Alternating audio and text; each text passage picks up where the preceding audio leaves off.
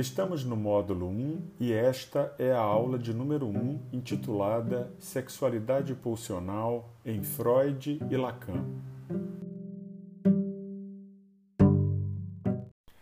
Na tradução da obra de Freud do alemão para o inglês, se cometeu um equívoco grave, que foi o de traduzir o termo alemão Trieb por instinct ou instinto mas, na verdade, a língua alemã dispõe de um termo para instinto, que é instinct.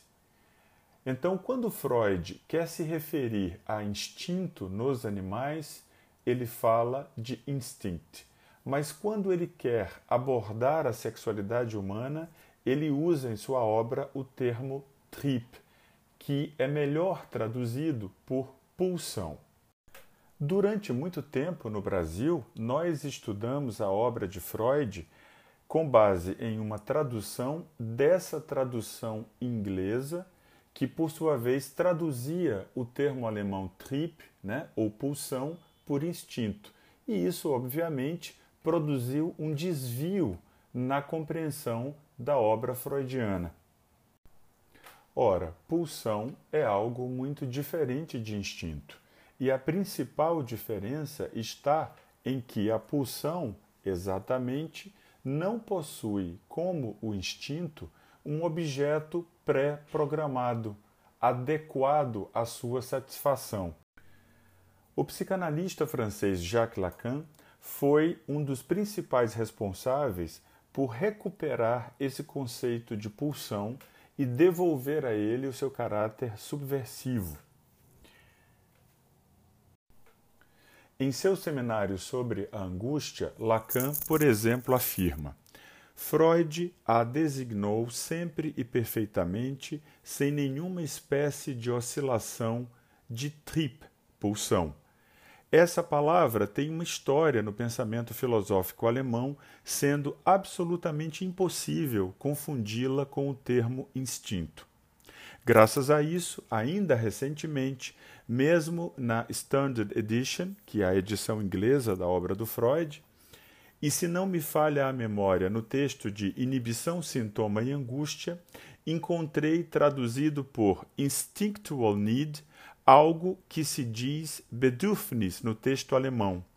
A simples substituição de Bedürfnis por Need necessidade, se quisermos, seria uma boa tradução do alemão para o inglês.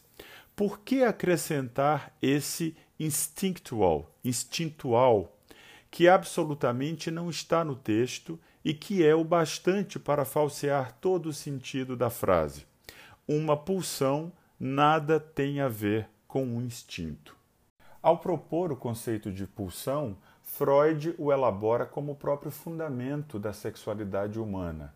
Em ruptura com a noção biológica de instinto, ele situa esse conceito de pulsão como um conceito de fronteira entre o anímico, o psíquico e o somático, destacando exatamente esse caráter de força constante que a pulsão tem.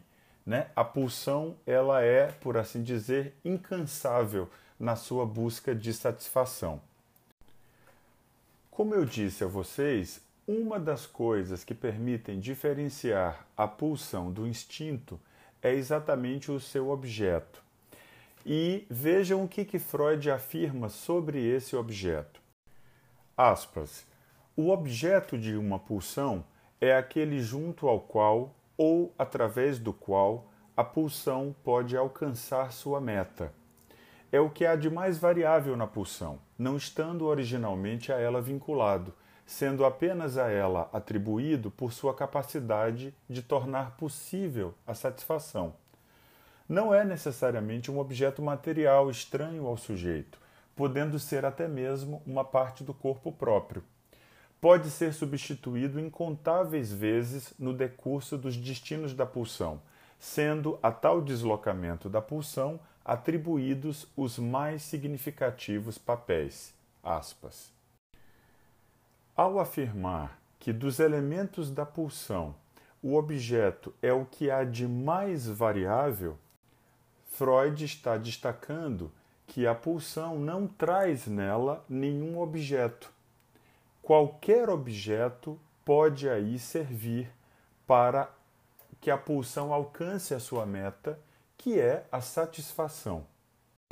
Esse foi exatamente um dos escândalos que o pensamento freudiano produziu na sua época e depois dela também. Né? A indicação de que a atividade pulsional, como fundamento da sexualidade humana, ela é independente da função reprodutora. Portanto, a sexualidade humana não se reduz à sua finalidade biológica. Esse é um aspecto fundamental para tudo aquilo que a gente vai discutir na sequência na disciplina. Porque se a sexualidade humana, sendo pulsional e não instintiva, não possui inscrito nela um objeto que lhe seja adequado, pré-programado, então isso aponta para a enorme variabilidade que a função sexual vai ter no ser humano.